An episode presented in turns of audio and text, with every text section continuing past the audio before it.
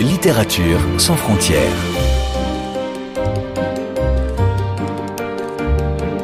Catherine Fruchon-Toussaint. Fanny Renard. Bonjour à toutes et à tous. C'est un immense écrivain que je reçois aujourd'hui, l'américain Richard Powers, auteur d'une œuvre ample et ambitieuse, dont le précédent titre, intitulé en français L'arbre monde, a fait date en littérature. En effet, cette symphonie, couronnée par le prix Pulitzer en 2019, est le grand roman du XXIe siècle qui fait le portrait de notre planète à travers les multiples liens entre l'humanité et la nature. Passionné par les sciences qui irriguent son écriture, il revient à 64 ans avec une nouvelle fiction plus intimiste, mais elle aussi tournée vers la question fondamentale de l'avenir de notre espèce dans un monde qui ignore les autres espèces, qu'elles soient animales, végétales, voire extraterrestres. Un livre terriblement contemporain qui vient de paraître aux éditions Actes Sud sous le titre Sidération dans une traduction de Serge Chauvin. Et pour en parler, tout de suite, un grand entretien avec Richard Powers.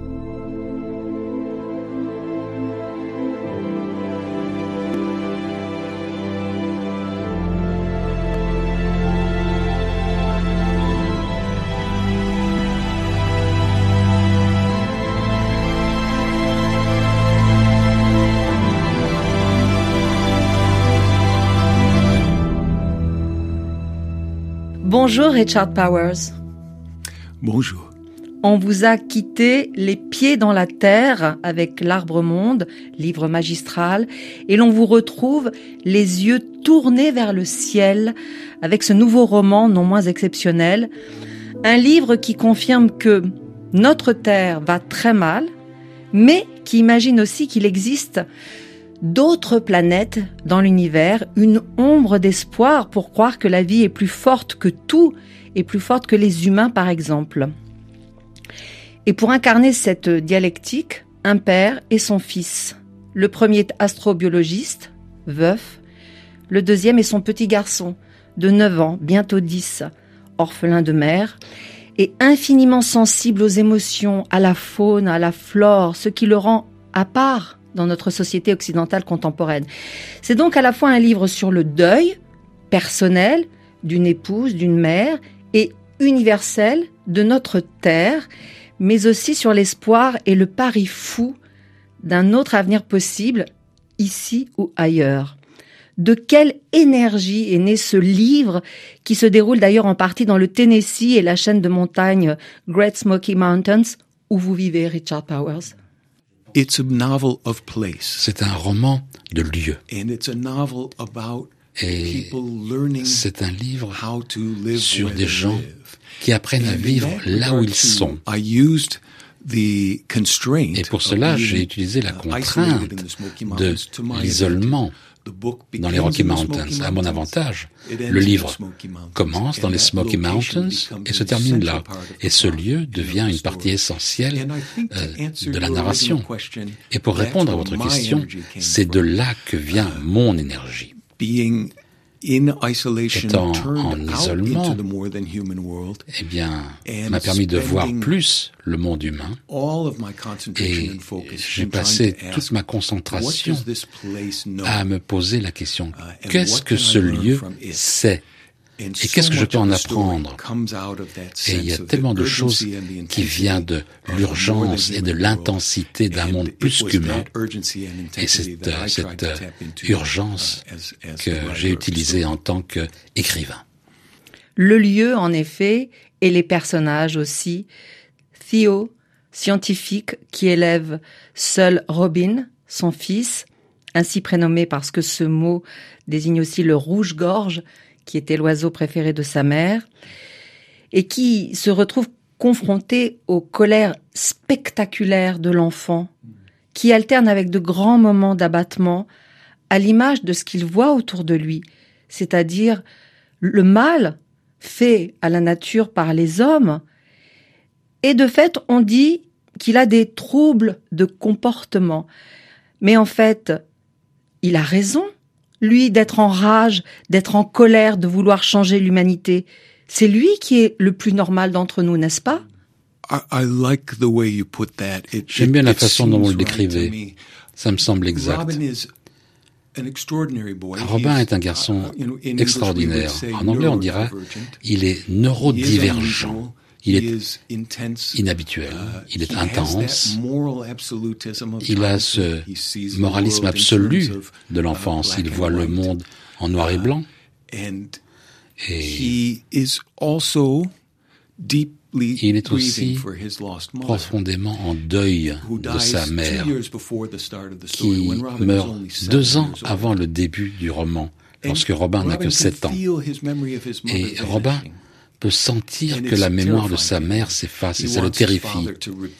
Il veut que son père répète toutes les histoires euh, uh, sur sa mère. Uh, Il demande à son père de passer des vidéos euh, avec sa mère. Il essaye de retenir désespérément de ce qu'il peut se souvenir de cette femme.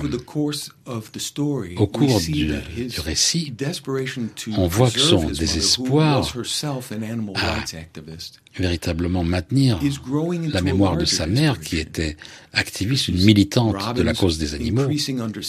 Et on voit que Robin comprend de plus en plus euh, les animaux, les créatures que sa mère tentait de protéger. Eh bien, ces créatures sont en train de disparaître. Et ce deuil de sa mère devient aussi le deuil de la mère terre. Et ça devient une peur plus vaste que non seulement le souvenir de sa mère va disparaître, mais aussi le reste du monde va disparaître, le reste du monde sacré, comme beaucoup d'enfants le font.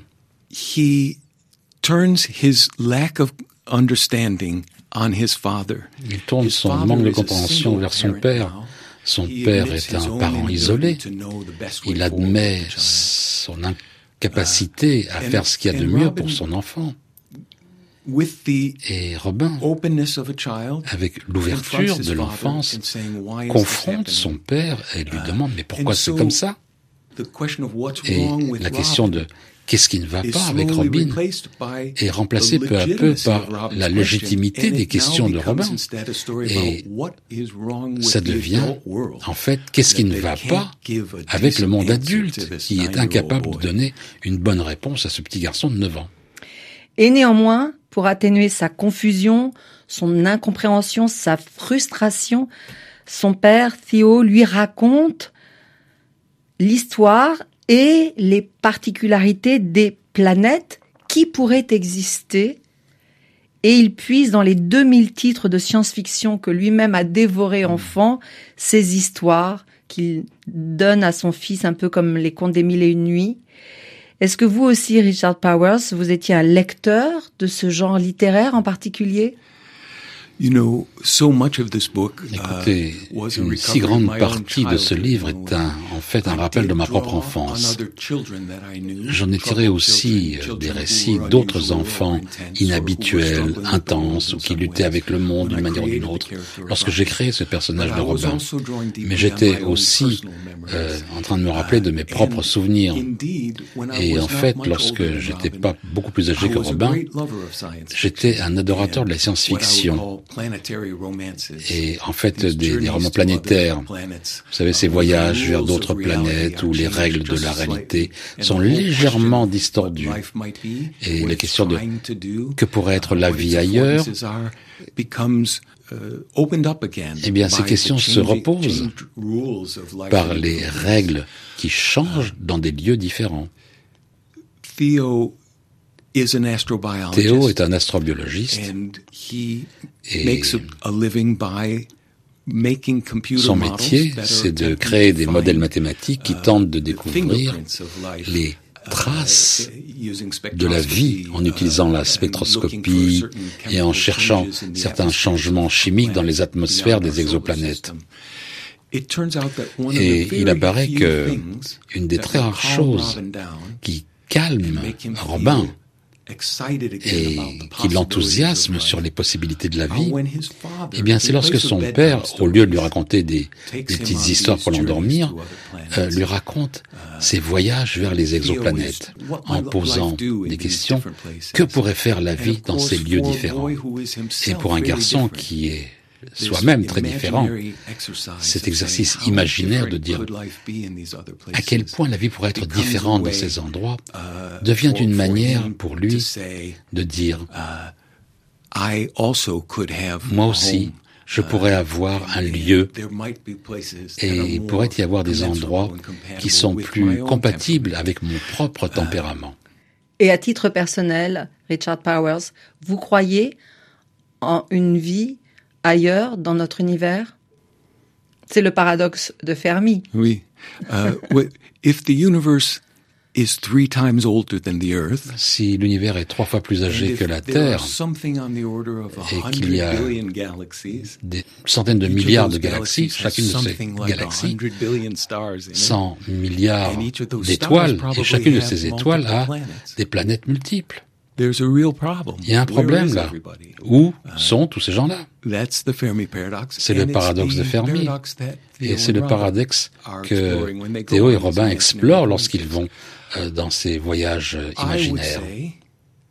Moi, je dirais que il y a absolument certainement de la vie distribuée de façon égale à travers l'univers, mais, mais ça peut ne pas être une vie très complexe. Ça veut dire, on verra certainement des traces de vie microbienne dans Uh, uh, des environnements extrêmement variés au-delà du système solaire, uh, dans des lieux où on penserait que la vie ne pourrait pas commencer. du tout.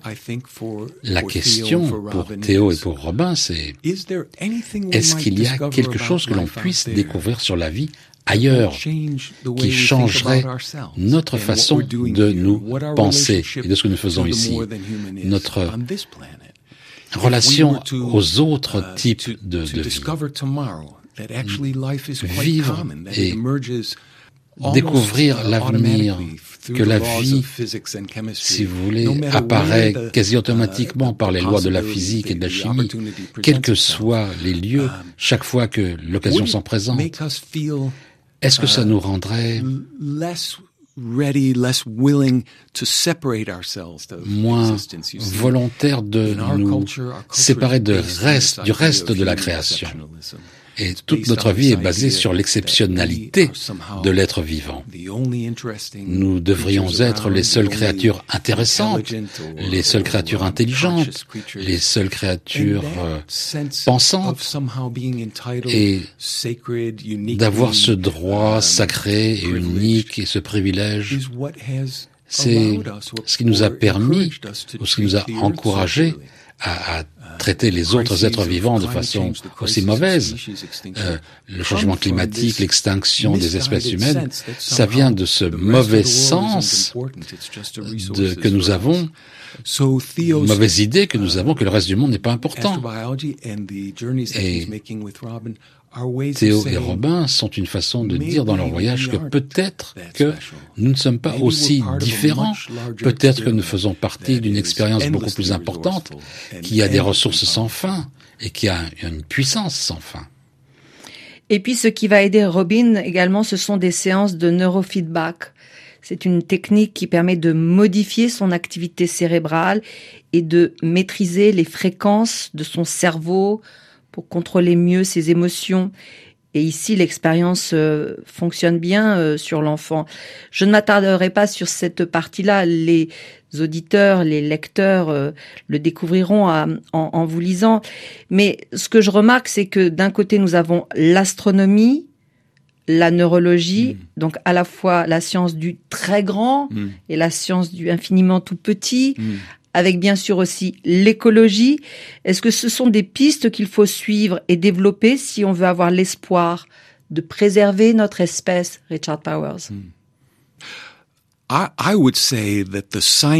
Je dirais que la médiation scientifique du livre, c'est simplement un, un appareil pour raconter la fable Ce livre est en fait, c'est une, une façon de raconter à nouveau uh, le mythe platonicien. Uh, um, Voir les ombres sur le mur, c'est prendre ses illusions pour la réalité, et soudain il sort de la caverne de Platon et il voit qu'en fait il y a quelque chose de merveilleux uh, et de grand et de riche dans le monde extérieur.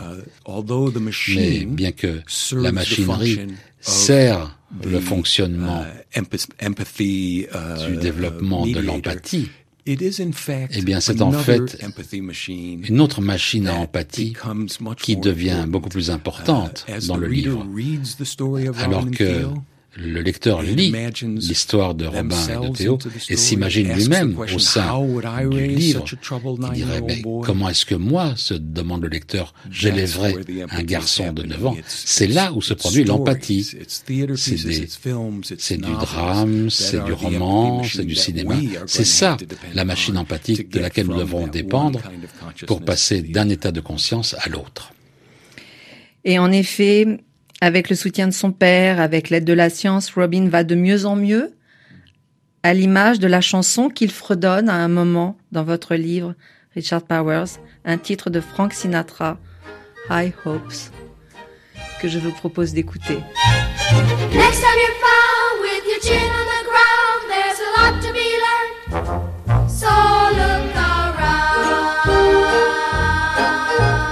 Just what makes that little old ant think he'll move that rubber tree plant?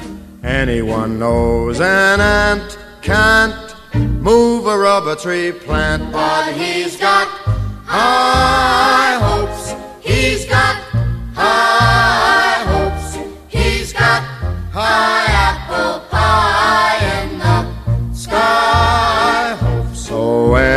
anytime you're getting low. Instead of letting go, just remember that ant. Oops, there goes another rubber tree plant. Oops, there goes another rubber tree plant.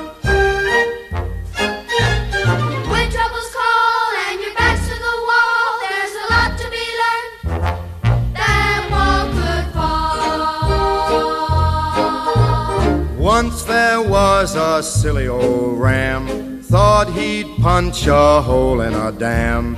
No one could make that ram scram. He kept butting that dam cause he had high hopes.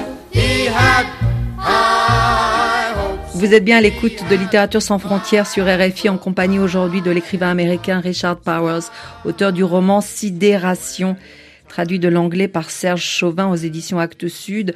Une fiction, on l'a dit, qui à partir du chaos climatique, politique, économique qui est au seuil de nos sociétés, interroge notre lien à la nature à travers la relation fusionnelle d'un père et de son fils qui, chacun à leur façon, tentent d'enrayer l'extinction de notre planète. Et vous aussi, Richard Powers, vous menez le combat avec vos livres.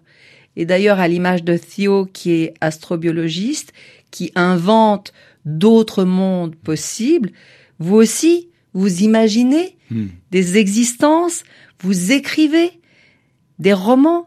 Est-ce que c'est une façon pour vous de comprendre, de trouver des réponses à l'impasse de la réalité? Yes, I, I, I said earlier that j'ai dit précédemment que je croyais que la fiction est la véritable machine empathique. Elle est plus lente. Uh, Ce n'est pas aussi efficace parfois que celle que j'ai imaginée dans ce livre, Sidération. Mais c'est la seule chose que nous ayons qui peut répondre à la question à quoi ressemble la vie d'un autre, autre point de vue lorsqu'on entre dans un livre pour un instant. Uh, On peut répondre cette vieille question philosophique.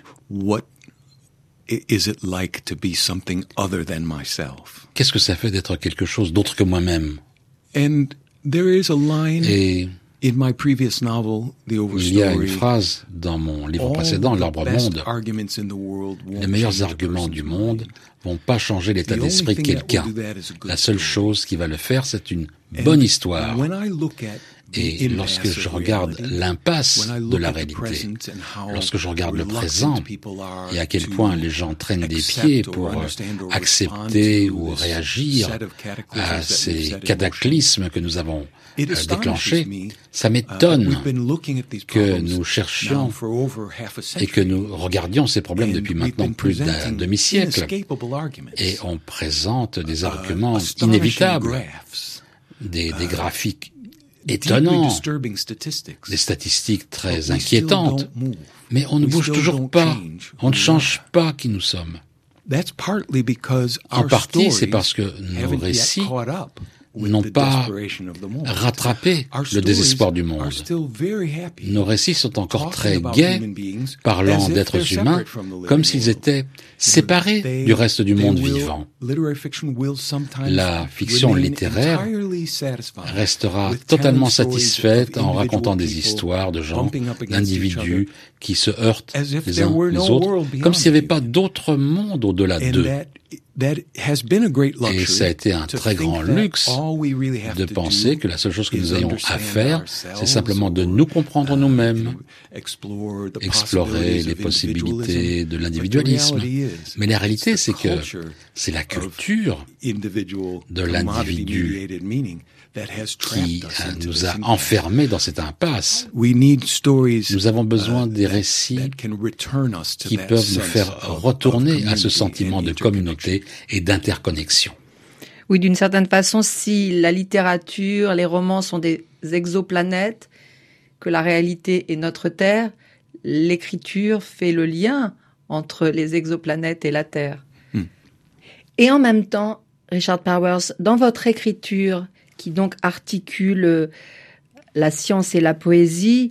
Et d'ailleurs, à ce titre, on pourrait aussi citer Des fleurs pour Algernon, qui est un roman de science-fiction de Daniel Keyes euh, auquel vous faites directement référence. Et là encore, je laisse les auditeurs et les lecteurs euh, lire votre livre. Donc, je disais la science et la poésie. Est-ce qu'il y a aussi dans votre écriture une dimension politique? Hmm. La fiction littéraire parfois semble un peu ou regarde de façon suspicieuse vers euh, les gens qui ont des idées euh, politiques ou morales. On parle simplement d'histoires où les gens sont uh, héroïques ou moins héroïques. Il n'y a pas de sentiment que l'auteur a une volonté de uh, résoudre cette crise morale quand un livre se présente de façon très honnête et dit oui, il y a un, bon, il y a un bien, il y a un mal. Parfois, la fiction littéraire, eh bien, um, euh, est un peu sourcilleuse, et puis on se dit ah bah non, c'est du second ordre, c'est de la propagande. Moi, je crois pas que c'est comme ça. Ce même désir qu'a la fiction littéraire de d'émouvoir quelqu'un sur le plan émotionnel. C'est une façon de voir le pouvoir de la fiction au sens le plus large, de faire bouger quelqu'un sur le plan uh, moral. Donc, euh, je ne m'excuse pas pour les parties politiques du livre. Je crois que si un écrivain peut combiner et être émotionnellement honnête et avoir une histoire aussi qui fait bouger les gens moralement ou politiquement, eh ben, ça vaut la peine d'essayer. Changer les lecteurs, vous changez aussi par l'écriture. Hmm. Et en même temps, comme un miroir, vos livres nous mettent en état d'alerte. Est-ce qu'il n'y a pas quelque chose de vertigineux à être parfois aussi comme Cassandre, c'est-à-dire mm. annoncer au monde ce qui va se passer, ce qui peut se passer, et après l'écriture, le voir arriver, mm. comme par exemple l'incendie des forêts, mm. dont vous parliez dans l'arbre monde, qui aujourd'hui existe. Est-ce que c'est pas effrayant cette dimension de l'écriture, Richard Powers? I think the world we live in is frightening. Je crois que c'est le monde dans lequel nous vivons qui est effrayant. And I'm not sure that you Et je ne suis pas certain que need to be prophetic to il y ait besoin d'être prophétique pour le ressentir. Il faut simplement faire attention à ce qui se passe. So much is going away. tellement de choses s'échappent et meurent. La question de Robin est juste. Pourquoi est-ce qu'on permet à ces choses-là de se produire? La réalité, c'est que on ne s'en sortira pas de cette crise qu'on a créée sans beaucoup de souffrance, sans beaucoup de morts, sans tellement de pertes de ce monde que nous prenons pour acquis pour l'instant. Toute personne qui se réveille le matin et qui regarde honnêtement les gros titres sera sidéré émotionnellement par la réalité qui se produit. Et dans le même temps, je ne veux pas écrire une récit, un récit de désespoir. Je ne veux pas descendre dans l'obscurité. Je crois qu'il y a une façon de penser à ce qui se produit aujourd'hui qui pourrait vraiment nous faire rebondir. La réalité, c'est quand on sent de la terreur, quand on sent de la peur, c'est parce que on perd quelque chose de familier, on perd une façon de vivre, un système de pensée, une orientation culturelle qui a été, qui nous a mis très à l'aise et dont nous avons beaucoup bénéficié en Occident. Je ne suis pas persuadé que c'est la meilleure des choses du monde de se sentir comme euh, ah ça ça doit être préservé pour que l'avenir ait un sens. Si nous pouvons accepter que cette configuration actuelle n'est pas durable et il faut lâcher prise, eh bien, on pourra passer à, une autre, à un autre type de relation avec le monde qui a des satisfactions beaucoup plus profondes que celles que l'on laisse derrière nous. On va surmonter la souffrance, mais la vie s'est toujours présentée comme euh, pain and suffering creating meaning. Euh, quelque chose qui crée un sens par la souffrance. Simplement, récemment, qu'on a pensé que notre bien-être et nos machines pourraient nous en protéger, que la douleur et la souffrance pourraient être éliminées. Eh bien, c'est le moment où on se repose la question. Quel est notre but ici? Quelle est notre raison d'être? Quelles sont nos possibilités? le livre passe de l'ombre à la lumière, il utilise l'ombre pour produire de la lumière. Et à nouveau, pour revenir à cette idée de euh, la caverne de Platon, c'est en passant de l'ombre à la lumière que l'on peut voir où nous sommes. Et de ce point de vue-là, c'est une tragédie classique quasiment. La catharsis produit une libération fantastique d'énergie et permet à celui qui voit l'ombre de dire ah mais regarde maintenant où nous sommes. Regarde cet endroit exceptionnel qui n'a pas encore disparu. Est-ce qu'il y a un moyen de s'y attacher, de s'identifier à ce lieu, de le reconstruire, d'y vivre? Est-ce que ça ne serait pas un avenir qui vaut la peine d'être espéré? Je crois que c'est sur ces belles paroles que nous allons nous quitter, Richard Powers, même si j'avais encore beaucoup de questions à vous poser. Mais là encore, la lecture de ce livre voilà, donnera toutes les réponses peut-être, ou en tout cas des pistes à nos auditeurs.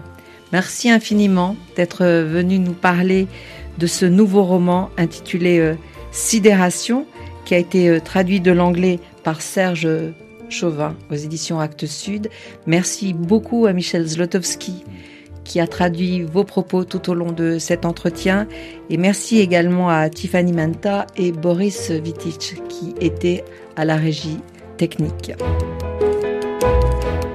Littérature sans frontières. Vous pouvez réécouter cette émission sur le site rfi.fr en cliquant sur l'onglet Podcast. Et pour ne manquer aucun numéro de votre magazine, vous pouvez vous abonner à Littérature sans frontières dans votre application préférée et nous laisser un commentaire. En novembre, l'UNESCO célèbre ses